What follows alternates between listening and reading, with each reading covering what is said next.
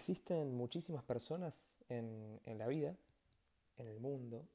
Hay muchísimas personas en donde quizás si uno le pregunta, uno le hace la siguiente pregunta, ¿usted cuando muera, dónde se va a ir? ¿Al cielo o al infierno? Obviamente que hay diferentes tipos de respuestas, podemos tener respuestas de todo tipo, directamente hay algunos que ni siquiera creen que existe un cielo o un infierno, lo ven como una fábula, un mito, un cuento, pero entendemos que tanto el cielo como el infierno existen porque la palabra de Dios así nos lo revela. Sin embargo, cuando uno hace esta pregunta de la acerca de la eternidad, ¿no? Cuando uno hace la, pregunta clave, eh, donde a uno se lo confronta y, se pregunta, si usted muriera hoy, ¿dónde usted pasa la eternidad? ¿En el cielo o en el infierno? Y aquella persona seguramente tenga varias respuestas. Obviamente va a creer una que se condice con su vida misma, pero pueden venir diferentes tipos de respuestas. ¿Y por qué empecé este, esta charla de esta manera? Porque entendemos de que muchas personas tienen el entendimiento entenebrecido a causa de una sola cosa, que es el pecado.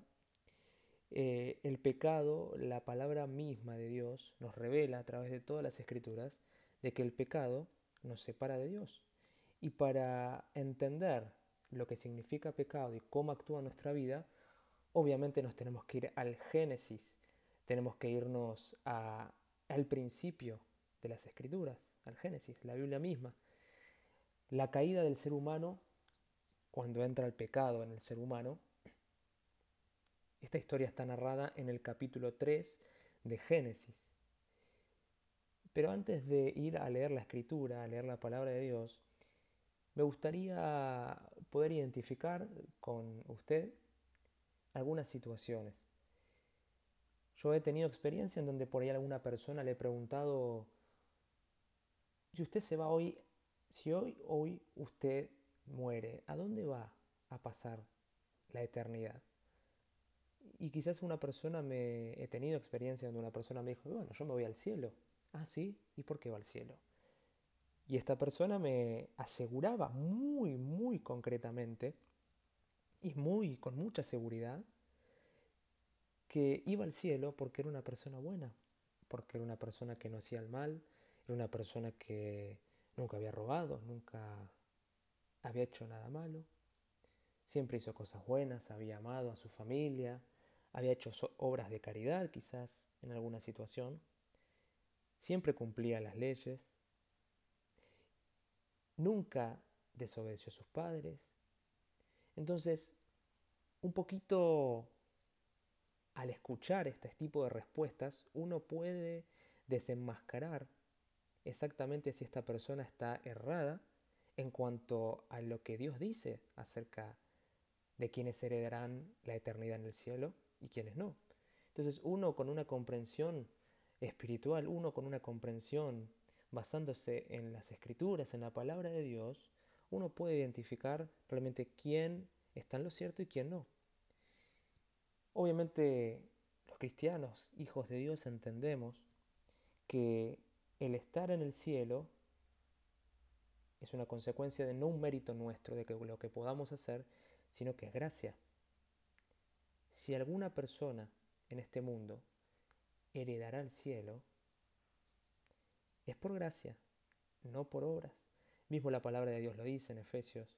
Pero hay otras personas en donde directamente te dicen, no, eso es un cuento.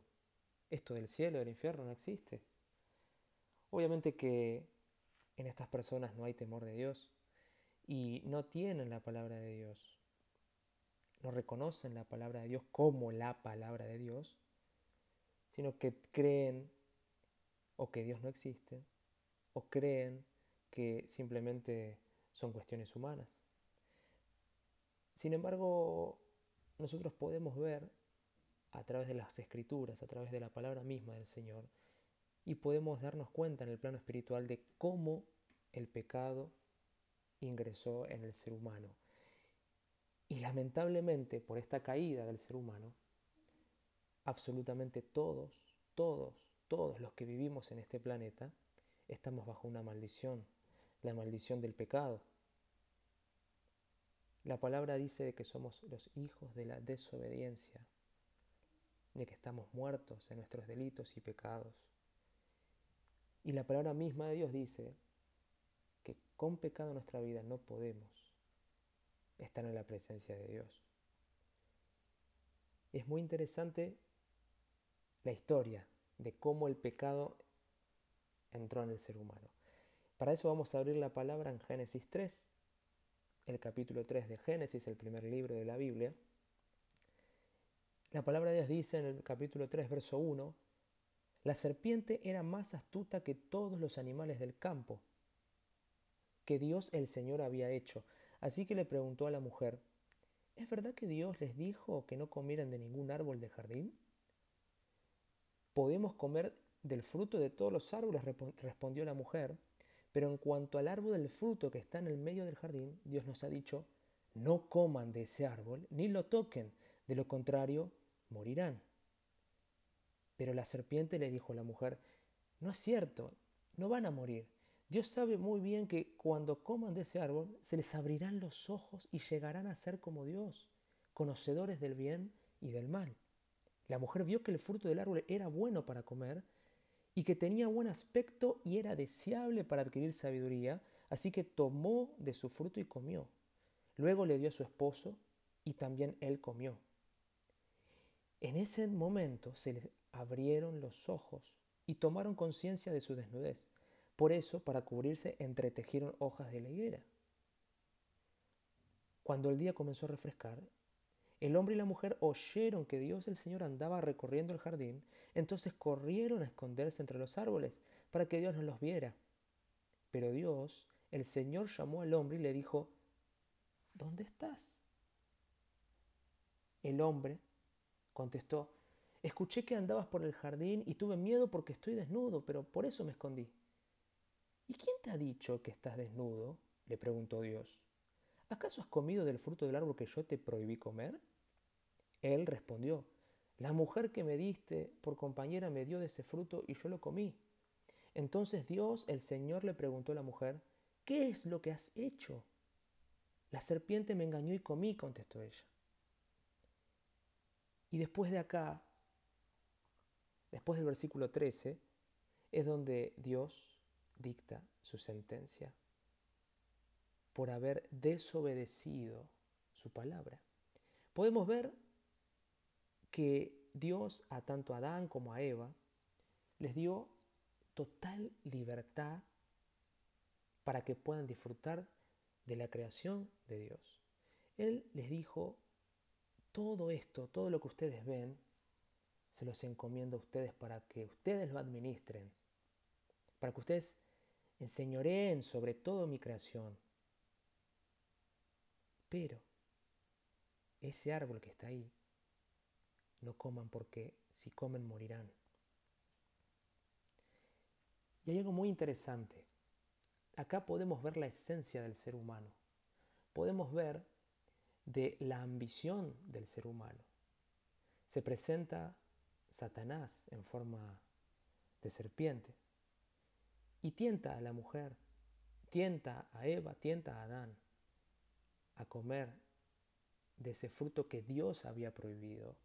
Pero lo hace muy, muy interesante Satanás. Lo hace muy interesante. Fíjense que en el versículo 2 Eva reconoce que podían comer de todos los árboles menos de uno. Porque la sentencia de Dios era que si comían de ese árbol que estaba prohibido, que Dios había prohibido que ellos coman, ellos iban a morir.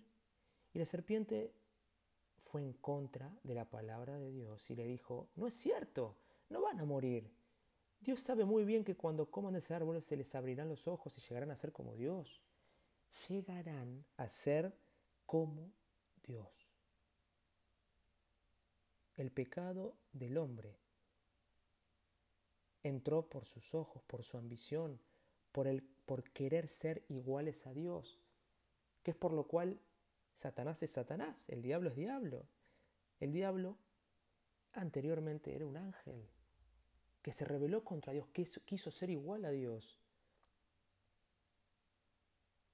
Y en esta decisión que tomó Satanás de querer ser igual a Dios, Dios mismo lo expulsó. Dios mismo lo desterró. Dios lo condenó. Y esto mismo pasó tanto con Adán como con Eva. El pecado entró porque ellos decidieron ser sus propios Dios. Ellos decidieron, al comer de este fruto, de este árbol, decidieron decir, yo sé que esto es bueno y que esto es malo. No importa lo que Dios diga. Si Dios dijo que este árbol era malo, no importa, yo voy a comer porque yo quiero decidir si es bueno o malo. Hay un engaño de Satanás. En el comer de ese fruto podemos ver la desobediencia de Adán y Eva a Dios. Entonces el pecado es la desobediencia a Dios, es darle la espalda a Dios. Es que si Dios me dice A, yo hago B, porque yo soy mi propio Dios. ¿Y quién es Dios para decirme que esto es bueno y que esto es malo? El fruto de ese árbol los hacía conocedores del bien y del mal. Solamente Dios sabe lo que es bueno, y lo que es malo para nuestra vida. Por eso les dijo a Adán y Eva, no coman de ese fruto, porque les va a hacer mal, morirán. Pero ellos, seducidos por Satanás, engañados por Satanás, decidieron elegir qué es lo bueno para ellos y comieron. Ellos creían que era bueno para ellos comer ese fruto porque iban a ser como Dios. Hay una ambición. Sin embargo, esto produjo todo lo contrario. Produjo que ellos mueran espiritualmente y sean echados del paraíso. Y hay una condena de Dios. Los separa de su presencia. Espiritualmente hablando, el pecado nos separa de Dios. Y nuestro espíritu está muerto en nuestros delitos y pecados, dice la palabra. Entonces, cuando, volviendo a la pregunta que hemos hecho al principio, y cuando uno dice, si hoy te morís, vos vas al cielo o al infierno, acá la pregunta ya cobra otro significado, cobra otro sentido porque podemos ver y podemos entender de que si yo estoy por mi pecado separado de Dios, no puedo ir al cielo porque en el cielo está Dios. Y el pecado me separa de Dios. Ya hay una situación de la cual es muy difícil de revertir. ¿Cómo puedo hacer yo para volverme a unir a Dios? Y eso es algo que después vamos a explicar. Pero en este audio me quería centrar en el pecado en sí, en cómo entró el pecado en el ser humano y por qué todos nosotros que somos descendientes de Adán y Eva, donde por ellos el pecado mismo ingresó, nosotros también estamos muertos espiritualmente. Nosotros también tenemos este pecado que nos separa de Dios. Ahora, no hay nadie que busque a Dios. No hay nadie que por sí solo pueda volver a, a estar en amistad con Dios, porque el pecado nos separa de Dios. Nosotros decidimos, en nuestra esencia, en nuestra naturaleza de pecadores, decidimos ser nuestros propios dioses. De repente, Dios estableció un hombre y una mujer. Dios dijo, no es bueno que el hombre esté solo, le crearé o le haré ayuda idónea. Y ahí de su costilla, de la costilla de Adán, creó la mujer. Ahora, en nuestra condición pecaminosa, como nosotros queremos discernir entre el bien y el mal, decimos no. ¿Por qué solamente eso es bueno? ¿Por qué solamente es bueno que esté, se unan un hombre y una mujer? ¿Por qué no pueden ser dos hombres que se amen? ¿Por qué no pueden ser dos mujeres que se amen? Nosotros decidimos por nuestra naturaleza pecaminosa ser Dios. Esto fue lo que le pasó a Adán y Eva. Comieron del fruto que Dios les había dicho que no, porque querían ser igual a Dios, querían tener las facultades de que Dios tenía, engañados por Satanás, por la serpiente, ustedes no van a morir, se les van a abrir los ojos, llegarán a ser como Dios, dijo el diablo. Y hoy, 2019, podemos ver en el ser humano esta condenación. Podemos ver el fruto de nuestro pecado. Como yo soy quien decido qué es lo bueno y qué es lo malo para mí, entonces no me voy a unir a una mujer, como Dios dijo, me voy a unir a un hombre. Voy a tener una relación homosexual con un hombre, porque yo sé que eso es bueno, pues es amor, el amor es amor. El pecado mismo está actuando en una persona que desobedece lo que Dios constituyó para el ser humano. Entonces, en esto, en este pecado que tenemos, que heredamos todos los seres humanos, estamos en enemistad con Dios, estamos separados de Dios. Efesios 2 dice que éramos por naturaleza objetos de la ira de Dios, somos por naturaleza objetos de su ira porque Estamos muertos en delitos y pecados, desobedecimos a Dios. Él dijo que hagamos A y nosotros hicimos B, hicimos lo contrario. Ahora, cuando le pregunto a una persona si se va al cielo y me habla de, no, yo voy a ir al cielo porque soy bueno, esa persona tiene que entender que por más bueno que sea, por más justo que se crea, hay una realidad que la persona no puede ver, que es su pecado. Y en esto en esta separación espiritual con el Señor, obviamente que no vamos a heredar el cielo. No vamos a tener la vida eterna que Dios quiere que tengamos. Vamos a leer Romanos capítulo 3. El verso 10 dice, así está escrito, no hay un solo justo, ni siquiera uno, no hay nadie que entienda, nadie que busque a Dios. Todos se han descarriado, a una se han corrompido, no hay nadie que haga lo bueno, no hay uno solo.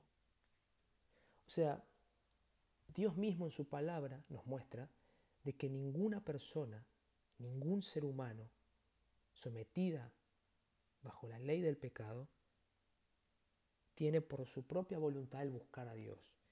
No hay nadie que sea justo, ni siquiera hay uno, no hay nadie que entienda, nadie que busque a Dios. La realidad es esta, no hay nadie que busque a Dios. Porque la maldición de pecado nos hace querer ser como Dios. No buscarlo a Dios, sino decir, yo no necesito a Dios.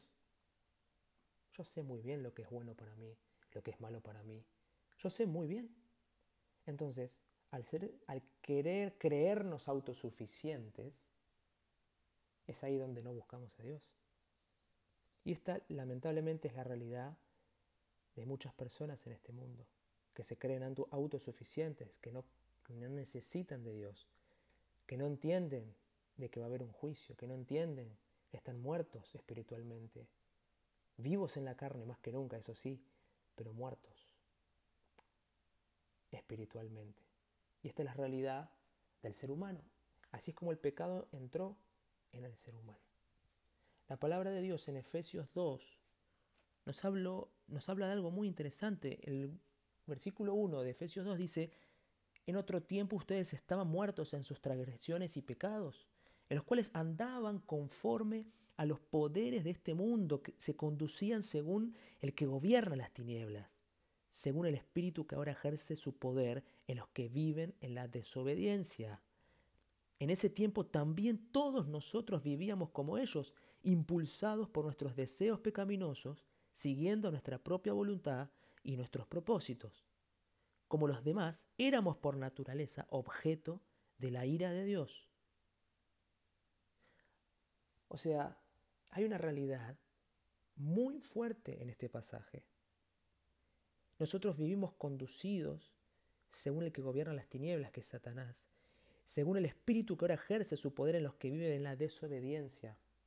Hay una maldición, el pecado mismo hace de que seamos hijos de la desobediencia, del desobedecer a Dios. Y recordemos que el pecado, ¿qué es? El pecado es darle la espalda a Dios, desobedecer a Dios. Acá Efesios habla de que por naturaleza somos objeto de la ira de Dios. O sea, en el momento que muramos, si hay pecado en nuestra vida, este pecado nos separa de Dios, somos merecedores de la ira de Dios. Pero el pasaje sigue. El versículo 4 dice, pero Dios, que es rico en misericordia, por su gran amor por nosotros, nos dio vida con Cristo, aun cuando estábamos muertos en pecados. Por gracia ustedes han sido salvados. Y esa palabra, gracia, es la que nos permite entender que no hay nada que yo pueda hacer para tener vida eterna en el cielo con Jesús. No existe nada que yo pueda hacer. Entonces, la pregunta que hice al principio, si usted muere hoy, ¿a dónde va? Ya tiene otra perspectiva. usted puede ver de que hay una condición espiritual suya, hay una condición de pecado que no le permite estar en amistad con Dios, sino que hace todo lo contrario, nos separa de Dios. Y ahí mismo podemos entender de que si usted, si hay en usted una posibilidad de ir al cielo, es por gracia, un regalo. ¿Y cuál es ese regalo? Vamos a hablar más adelante de ese regalo, pero le voy a adelantar una partecita, que ya lo leímos recién. Dios, que es rico en misericordia por su gran amor por nosotros, nos dio vida con Cristo, aun cuando estábamos muertos en pecados. Por gracia, ustedes han sido salvados. Nos dio vida con Cristo.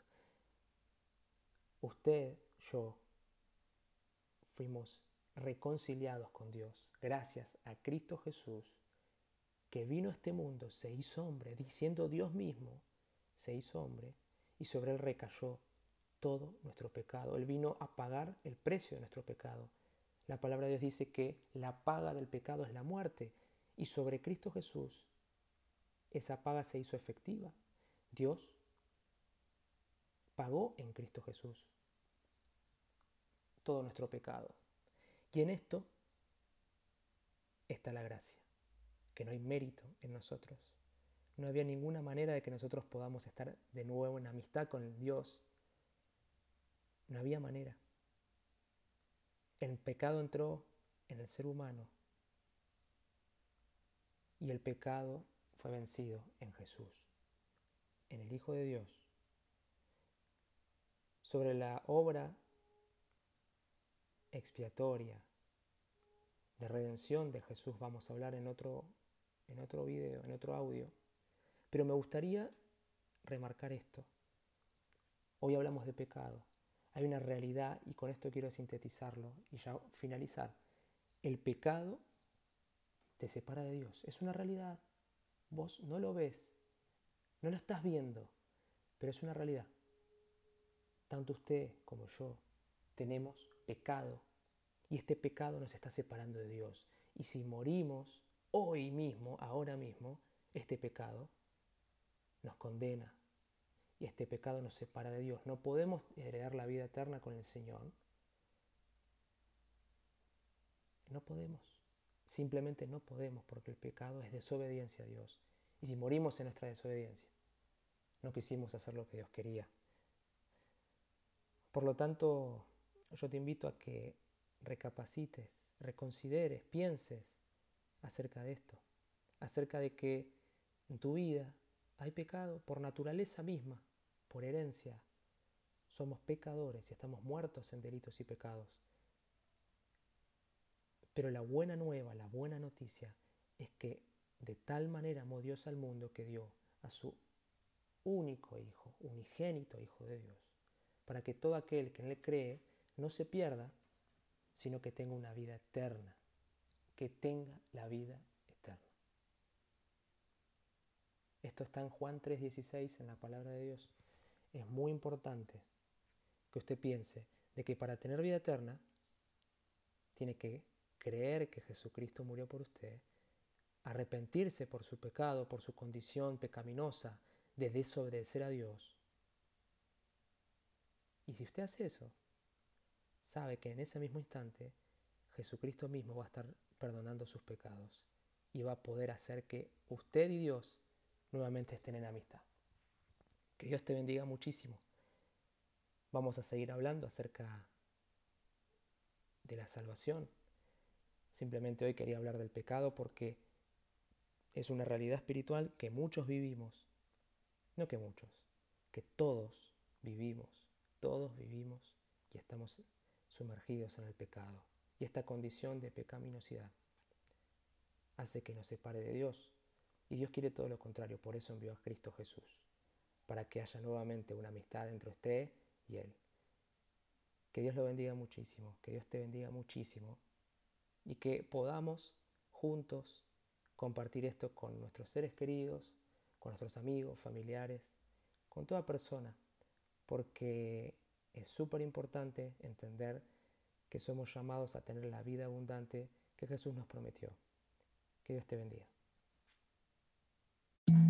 Gracias por escuchar Comunicando el Evangelio